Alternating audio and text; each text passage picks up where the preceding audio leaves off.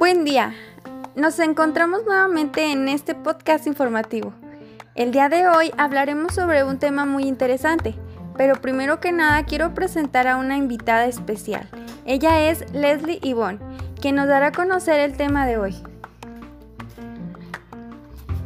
Muchas gracias por sintonizarnos. El tema al que estaremos discutiendo es el uso de los microorganismos en la industria de alimentos. Primeramente, un microorganismo es un organismo microscópico constituido por una sola célula o agrupación de células. En este grupo se incluyen bacterias, hongos y virus. Sí, oye, normalmente la mayoría de las personas tienen a los microorganismos en un mal concepto, como que son los causantes del deterioro de los alimentos o enfermedades. Sin embargo, actualmente se encuentra en ellos muchas funciones beneficiosas para otros seres vivos y el medio ambiente. Existe una amplia selección de alimentos que resulta imposible su elaboración sin la ayuda de bacterias y hongos. Tienes razón y también la biotecnología alimentaria tradicional desde sus inicios ha utilizado microorganismos en las diferentes etapas de la producción de alimentos siendo esenciales para la producción de muchos de ellos, como pan, vino, cerveza y productos lácteos.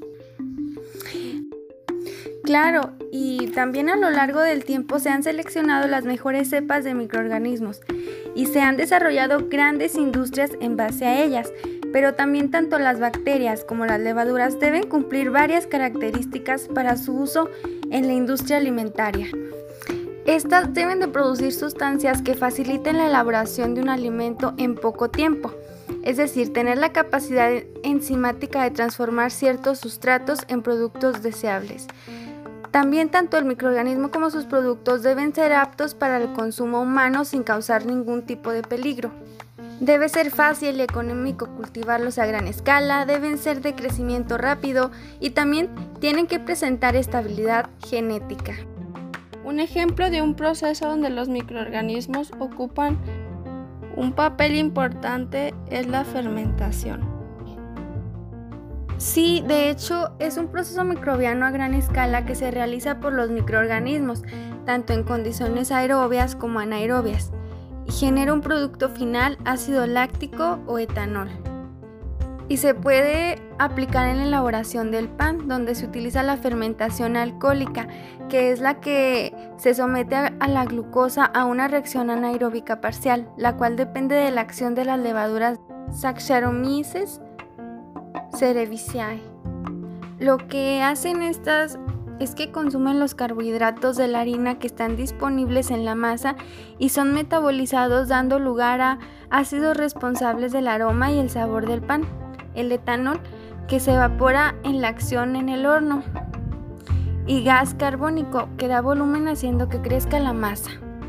También hay otros tipos de microorganismos y los más utilizados en la industria alimentaria son la gluconobacter y acetobacter, que son denominados bacterias acéticas. Estas convierten el etanol en ácido acético y son útiles en la elaboración del vinagre y la acerificación de bebidas alcohólicas.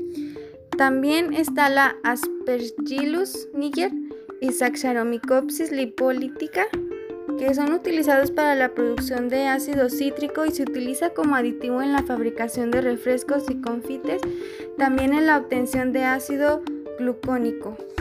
Por otra parte está la Mucorrhoxi, que este microorganismo es utilizado para ayudar los procesos de hidrólisis del almidón en la etapa de maduración de algunos quesos.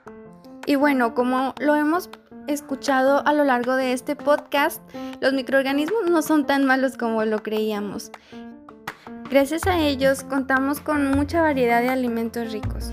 Y bueno, esto sería todo por este podcast y agradecemos a nuestra invitada especial Leslie que les da la despedida. Muchas gracias por tu invitación, espero acompañarte en otra ocasión.